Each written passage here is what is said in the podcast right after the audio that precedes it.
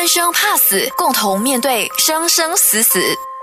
又是星期一的中午时分，欢迎你和我一起在空中相会。这里是优内容贪生怕死，我是江美霞。今天和我在一起的是陈月燕，月燕是三个孩子的妈妈，两个孩子是老天爷送给她的特殊的小朋友，还有一个老三。跟我们家里的每一个小朋友都一样，蹦蹦跳跳的长大。那月燕原来是从事会计工作，后来转战到做心算老师，这其中的原因都是主要是为了那家里的三个小孩。因为啊，先生长期的在国外工作，所以他必须带着三个孩子在打点每一天的生活呀、上学呀。和自己的工作呀，她也没有办法做一个全职的妈妈，但是实质上她就是全职的妈妈，所以我一直觉得她是全职妈妈加那个在职妇女这样子的双重身份是已经占据了她生活满满的时间。她怎么样可以在她的生活里面带着三个小孩？对我而言，我觉得那很不容易。那我今天很想跟月燕啊来聊一聊，这样子的一个女性，所有的事情都是自己扛，她怎么样不容易？来，月燕，嗨，大家好，美霞好，我是月燕啊，就一个很平凡的妈妈，就跟一般人一样，做工、照顾孩子，就这样子的生活而已啊。你太谦虚了，我觉得每一个人的生命都有他。很有力量或者很值得看到的地方。我今天想要跟大家呃说，燕燕她虽然很谦虚，但是我真的很想她来告诉你，她不容易的是什么。想想看你家如果有三个小孩，其中两个是特殊的，你还要上班，你会怎么去安排你的生活？就跟一般职业妇女一样啊，就孩子就必须去托儿所啊、安亲班啊。当然，这当中。最不一样的地方是有特别需求的一个孩子呢，这两个我是需要送到槟城那边去做一些疗程的，因为你不是住槟城嘛，所以你必须要大概是一个来回就要掉你的半天这样子的时间呀，是吗？对呀。如果说最不容易的话，就是时间吧，那个时间排得满满的，因为。我差不多一个星期就要跑两趟嘛，去聊城要跑两趟。家里呢，就就只有我带着三个孩子，那生生活上的一些生活起居的打点之类呢，所以呢，整个生活呃可以说是很忙碌的啦。我我自己觉得当时的我是非常非常的忙，人家看到我大概的印象就是跑上跑下，进进出出这样子。通常是两个需要去的是一起去，然后小的最乖，那就把他留在托儿所，然后就带着两个大的，因为这我们就同个时间嘛，不然的话我就整个行程就再也挤不出时间，所以我都是两个同时去，所以差不多就就这样半天嘛，每一趟去我就用了整半天的时间。这种安排我们还是叫做技术性的安排哈，我们讲说这是 technical 事情，但是除了这样子，我觉得时间的压力啦，对不对？是一个很不容易的事。对时间的压力，孩子呢？孩子本身又又有没有让你觉得实在是超不容易的？孩子那边当然就有他的不容易嘛，啊，比方说老大很多时候是情绪上的一些困扰。那很多时候我都是会被老师叫去学校的，所以以前我时常开玩笑的说，当老师叫我就一定是老大的问题，那当我去学校找老师就一定是老二的问题。所以老师看到我如果是主动来的，他知道我要讲老二，那老师叫我我就知道老师一定要讲老大，所以都都会有这样子，然后。差不多，我觉得我进进出出学校的处到差不多老师都认识我了，知道哦这是谁的家长这样子。对，那老大的情绪有没有一些故事可以跟我们说？老大是很多故事的啦，然后呃，我觉得当时最困扰我的事情就是他放学的时候不要坐安亲班的校车回去，那个是让我蛮苦恼的。那如果我自己去载他，他就很愿意上车，就造成说我必须想办法去接他放学，不然的话他就在安亲班门口上了车呢。也不会下车，要不然就是在学校就直接失踪了，不见了这样子。所以老大的最困扰在这一个部分。所以我记得当时，呃，为了接他放学，那我就把我的午餐时间拿出来，然后去载他放学，送到安庆班去。那我就回去公司做工。有没有人好奇我是怎么吃午餐的哈？这个什么样的铁人呐？有的妈妈可能就已经拍桌子了，这怎么吃午餐的啊？真的？哎，有吃的，有吃的，只是很匆忙的了。就一路上都有交通灯嘛，我都带着便当，红灯是吃饭，OK，青灯就驾车。我觉得很好笑，是你带孩子很多那种很多我们叫什么 困难，就是老师叫我去就是老大，我去找老师就是老二，然后红灯吃饭，绿灯行。我们现在说起来是云淡风轻嘛，因为你的孩子也也长大了，对不对？就是开始上中学，甚至也高有一个老大也高中呃毕业了，对，起来呃可能，但是回想起来啊倒是很不容易。那老二呢？老二有没有有没有一些情况？可能老师不是很能够理解。啊，他在学习上有困难，然后呃是不能像一般学生这样子的去看待跟要求。那很多时候，有时候老师会希望说，啊，他可以像一般孩子做的那个样子。那对老二可能会有责备啊、处罚啊、鞭打啊，所以这一类东西老二不会讲，有时候是同学讲。还是哎，我我我我觉察到他的不对劲这样子，那我就必须很主动的去跟老师沟通，告诉老师这孩子是这样子这样子这样子的，他需要时间，他需要等待。那一方面也会给老师知道说，其实老师我有带他去做治疗的，那我希望说我跟校方这个配合，让这个孩子。有更更适合他的一个学习空间跟环境，所以但是每一年老师会换的嘛，嗯，所以我就常常要去做沟通了。有没有老师或者是你面对过这样的一个状况，就是你都知道了，你的小孩也经过医生的诊断，他是特别的小孩，他有特别的需求，你干嘛还送来哦这样子的一般的学校？有没有面对这样子的压力？是没提过说，哎，你应该把你孩子带走啊之类。那在我面前，他们是没提过。然后，呃，很多时候可能老师如果真的是整个班序让他很乏力的话，那可能就丢他一旁不管他，大概是这样子啦。但是啊，大致上都不会说要求我说你把孩子转校，这样都还没有。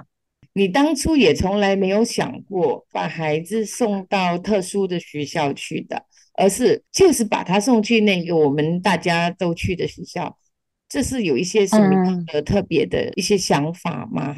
送他去这个普通小学之前是有经过专业的咨询的，然后这些治疗师们给我的建议说，其实他是可以去就跟一般小孩一样的一些小学。然后啊，你要跟老师沟通，要跟老师说，然后他们也愿意说，给我写一封信，那么跟老师讲说，这个孩子他是怎样的一个孩子，他需要怎样的一个协助。那这方面我倒是觉得说，他的治疗师们都给予我很大的一个协助跟资源。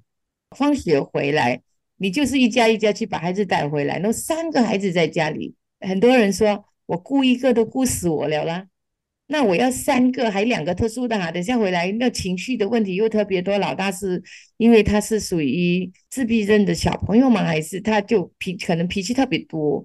你怎么样在晚间的那个时间跟他们共处呢？老大是雅思，那雅思就情绪比较大了。嗯，那通常我觉得说，呃，都有各自的一些头大的地方。比如说回到家，从学校接回来回到家，其实我最困扰的要算是老二，他生气起来的时候，他可是真的会打开车门下车的那一种。嗯，车子开着，他会打开车门下车吗？对，你所以我的车是 central lock 的，我一上车就是要锁门，老二一定要坐在妈妈的旁边，有什么状况一伸手抓就抓得到这样子。老大在车上都没这个问题，那老幺嘛就很乖，所以都不太操心，不需要操心啦，不是不太操心。当时我觉得，哎，还好，这个不用操心。所以老大只要不要去踩他的地雷，大致上都平安到家。那只是老二有时候对于这种危机意识比较没有，沟通不容易。嗯，因为他对语言的一个理解能力，哈。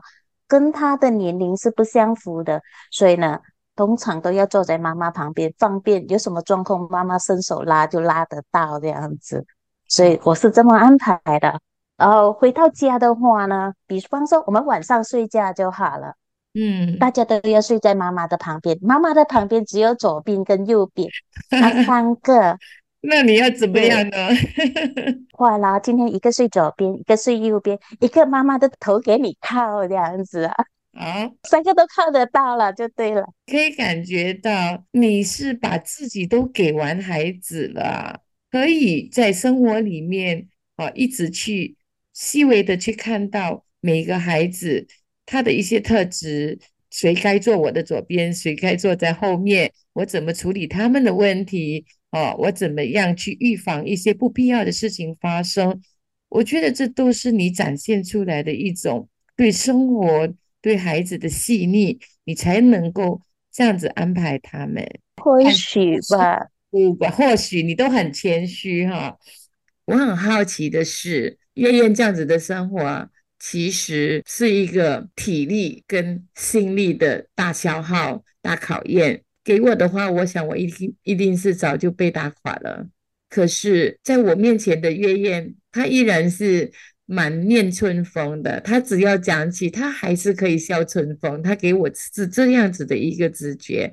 可是我不相信，我会觉得，我说月燕，你不累的没？讲真的，其实是很累的。我当时会累到什么程度呢？我其实只要有一张椅子可以给我坐下来，我都会想睡觉。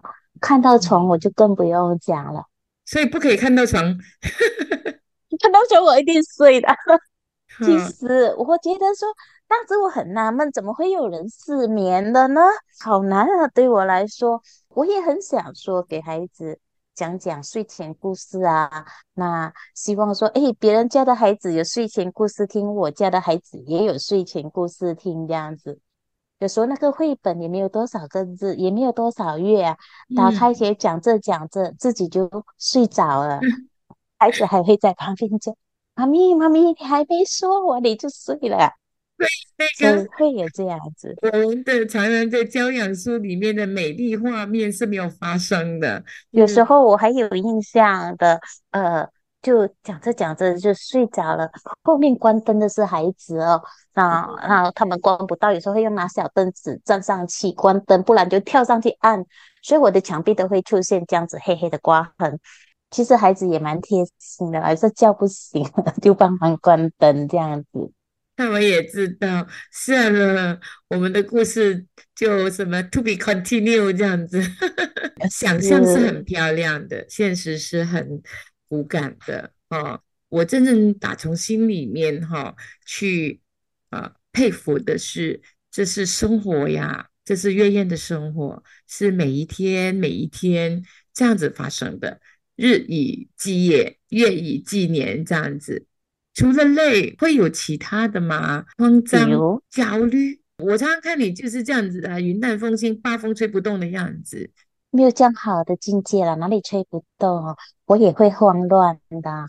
有时候，哎，好像一些突发事件，孩子忽然间暴走了，从家里冲出去了，哎，那个当下我是很慌乱的。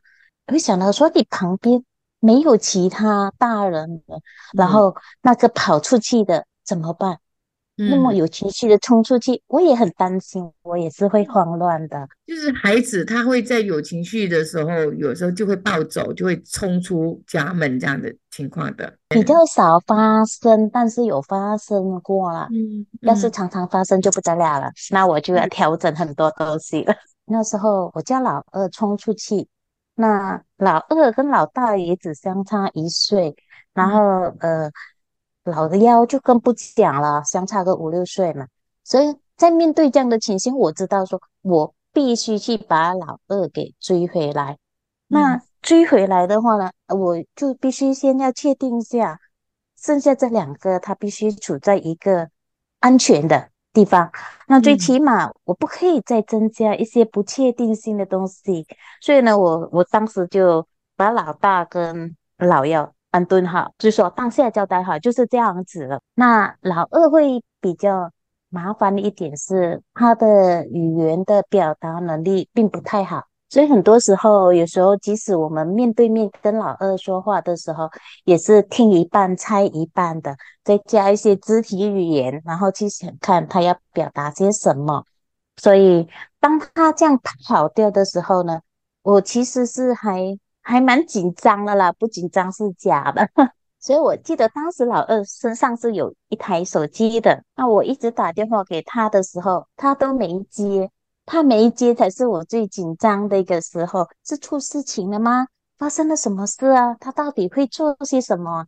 其实，在这样一个很有情绪的一个状态冲出去的情形之下，我其实负面的想法是很多的，所以。啊，几乎我觉得我想得到的地方啊，桥底呀，什么会会发生事情的地方，我都多去看了几眼啊。有人集合的地方，我一看一下，会很忐忑、很紧张、很焦虑啊。直到有一通电话，他终于接了。我其实一边找一边看，还是一边按手机打他的电话的，多功能应用啊，全部都一起用了。所以直到他接了那通电，发生了意外什么？哎，对我担心嘛。然后直到他接接了那一通电话的时候，他又不是马上讲话，就只是跟我讲 “hello”，然后就进了。那还好是没盖我的电话，差不多就过了一些时间吧。他还才会跟我，他才跟我说：“妈咪，你还爱我吗？”这还好活着，心里只想到哎呀，好好活着，然后我想只要活着，其他东西都比较好处理了，真的比较好处理了。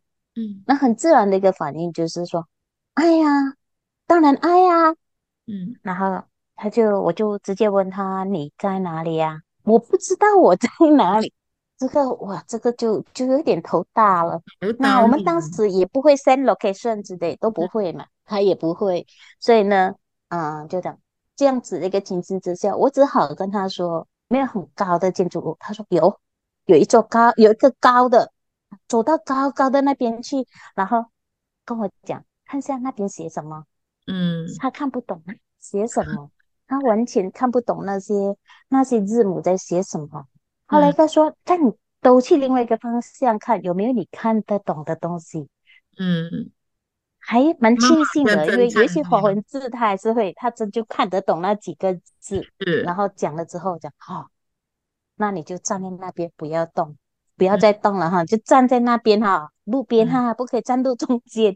我好怕，我叫他站那边，他可能就。”马路上都给我站着，对，他很直接的，就很单一。他很直接嘛，因为我给他的 instruction 是这样子，他就这样子啊。嗯，要站在马路边哈，就站在那边，不要再动了。我现在就去找你。那还好，就那个时候他的配合度还算是蛮好的，那就让我顺利的把他给找回来。所以当下也是会慌、会乱的啊。嗯。但是我觉得你在慌乱里面，你还是可以一件事情一件事情啊，慢慢的去应对。这慌乱是有难免，不不能讲难免，慌乱是一定会有。如果遇到这种情况，好，不要说孩子是这样子的，就算是其他的小孩，呃，一般的小孩我们都已经是急死了，更何况这个孩子可能你看他对指示的呃认知啊反应这么单一，这么直接啊，没有转弯的小孩，实在是呃很不容易。月燕，在你的生活里面，我听到的是你每天都要循着一定的规律去完成你的事情，要不然实在很不容易。因为一家四口的生活啊，要照顾这么忙，可是要怎么样去兼顾各自的需求呢？两个特殊小孩，不用说，他一定会有很多很多不一样的事情，很多很多他们各自的需求。还有那个小的女儿，还有你自己呢？你自己不是只是一个妈妈耶，对不对？因为你做的事情都是为了小孩，那你也是你自己陈月月呐。你你怎么去照顾自己的需求？你的 me time 呢？你怎么去去做的呀？你怎么在这当中做选择？你怎么在这当中游走呢？那一个情况之下，me time 对我来说是很奢侈的，很难很难。做到的一件事情，两个哥哥是很需要我给一些协助、一些支援的，我必须担起那个责任。孩子需要我，必须要去做。Me time 在那个时候是我没有去想的一个事情，嗯，我只想我怎么把这三个孩子给带好、照顾好，那他们的需求我如何能够？顾得到，对你而言是比较像是想要的东西，而孩子是需要，所以你在做选择，因为你只有这么多的时间，所以你在做选择的过程中，你只能去做那个需要的部分，因为他们是小孩，他们比较需要你，对不对？是是，我照顾了基本需求的东西，如果我真的还有时间，我想我也会要 me time。所以你先处理你的基本需求，对。那你你觉得你三个小孩里面，人家孩子讲妈妈你偏心吗？这句话对妈妈来说其实是很难受的。其实我觉得会讲妈妈偏心的都是大的，因为他会觉得说，啊，妈妈你照顾老二比较多，你偏心。其实我我有印象，我当时这么跟孩跟孩子说，哎，你喜欢吃榴莲，弟弟喜欢吃红毛丹。那我看到榴莲就拿给你，看到红毛丹就给弟弟，我不会把红毛丹给你，所以我是公平，不是偏心。但是我觉得这这种说比较明显看得到需求的孩子呢，很多资源其实都能够说去看得到，去给一些资源。我反而觉得最近的最乖的那个是啊，他是应该是最有本钱讲说妈咪你偏心，因为我觉得。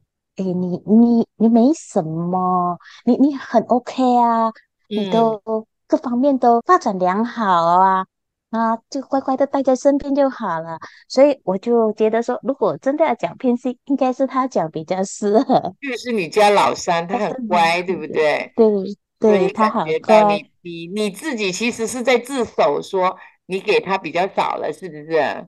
呃，应该是应该是有的。因为啊，资源都是给有需要的，嗯，所以你给的少了，有一些什么样的呃故事，有一些什么样的例子，或发生了一些什么事情，你你想可以跟我们再多说一点点的。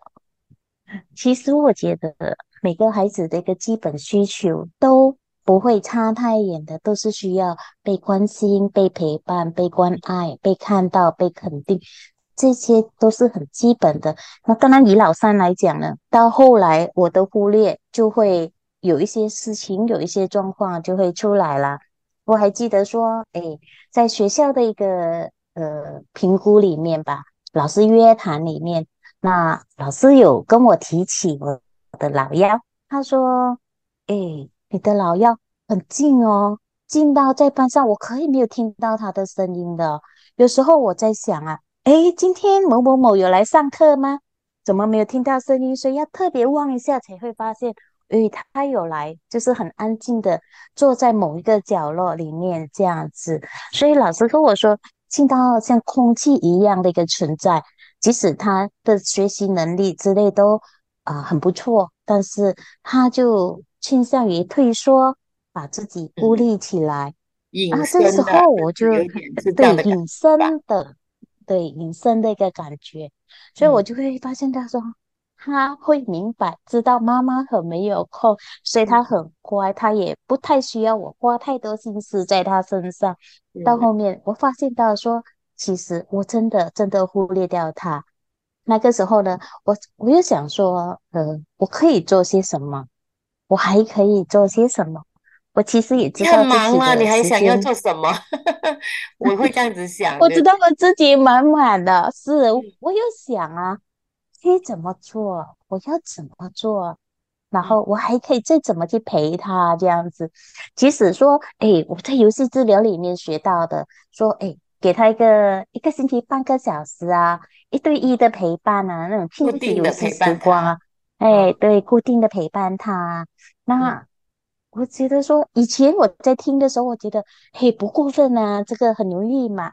是半但小时而已是，对，半小时而已嘛，而且还一个星期一次而已。太简单但了。是我我 对太简单的东西，其实我打开我的行事历的时候，我发现太难了，我太难了，我找不出啊，那半个小时，怎么是找呢？要一对一不被干扰，我觉得 其说起来有没有一点心嗯酸哈、一个小孩 要妈妈一个礼拜陪三十分钟，完完全全的一对一，都找不到时间哈、嗯，退而求其次吧，就嗯想说，哎，找看有没有哪一个空间，哪一个时段可以挪出来，哪怕是一点点时间嗯。都好吧，试试看吧。所以当时我我就就这样子发发现了，他上学的时间跟我上班的时间，其实我还是有一点空档的，只是我嗯们是在外面，OK，我们在外面，可是那个时间段是我可以拿来陪伴他的。那既然是在外面，那就就用在外面可以做的方法。那嗯刚好就是学校对面有公园，嗯所以我可以节省在路程中这样子耗掉的时间。那我就带他去学校对面的公园去嗯玩。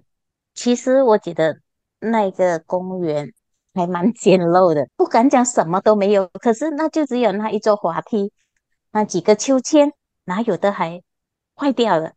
那秋千不是每一个都可以用嘛？我印象中应该是有四个吧，秋千，然嗯后啊、就一座滑梯这样子。那其他的东西都没有了。啊，我觉得说也没关系吧，就试试看吧，所以就带他去公园。但是我觉得那个滑梯啊、秋千啊，虽然他有玩，但是呃，实际上也不会玩太久。我总不能跟他说再玩啊，再玩啊，还有时间去玩秋千啊，而且也不行。那我就带着他去诶公园散步吧，就有那个人家承运的一个跑道。在绕着操场走的时候呢，啊，就会发现到说，诶，他那个跑道不是那么那么平坦的，它其实是啊会有一些凸出来的地方，因为旁边那个操场旁边都种了一些很大棵的树嘛，那嗯树根就把那个那个跑道给弄了，也有一条状条状凸起来了。我觉得很像马路上那个啊、横在马路上一条一条的来减缓车速的那一个东西，我们都叫它 bongo 嘛。跟孩子说，那这个叫我们来跳过这个 bongo，就直接给它起名叫 bongo 了。他说，哎，我们哦，来跳 bongo 吧。哎，那对，你们的其实你们当时就叫他做跳蹦狗，是不对是？对，我们都叫他跳 bongo，我们来跳 bongo 吧。那嗯一边跳一边数哦，数数看到底我们可以跳过多少个 bongo，这一个这一座草场有多少个 bongo。然嗯嗯后而且发现他其实还蛮开心的，然后当时还体力蛮好的，而且还跳了很多个，就这样子走过去。所以我觉得说到到后面差不多时间到的时候哈，那就诶陪他玩一些比较大的肢体动作啊，啊玩老爷钟啊，把他提起来就让他脚摆动啊，就跟他玩滴答滴答，诶几点钟啦？就我们一直五点钟、六点钟就数到八点钟，啊跟他抱一抱说好啦，要上学啦。诶我觉嗯得说就就这样子，看到他一笑得好开心，好像很开心。妈妈陪我玩，他很开心就对了。即使我觉得也没玩什么，不就那个秋千荡荡几下，滑梯滑滑几下，公园走一圈，他就完了嘛，也没没做太多东西。可是那个扶着孩子这样摇摆，滴到滴到，现在八点钟要上学，那个画面太好了。嗯，他陪哎，他好喜欢。因为第一次的时候，我就觉得哎，整个反应很好。他想说好吧，这样就反正每天也要去学校啊，啊，每天也要去做狗啊，那就我们每天早上就公园走一走这样子。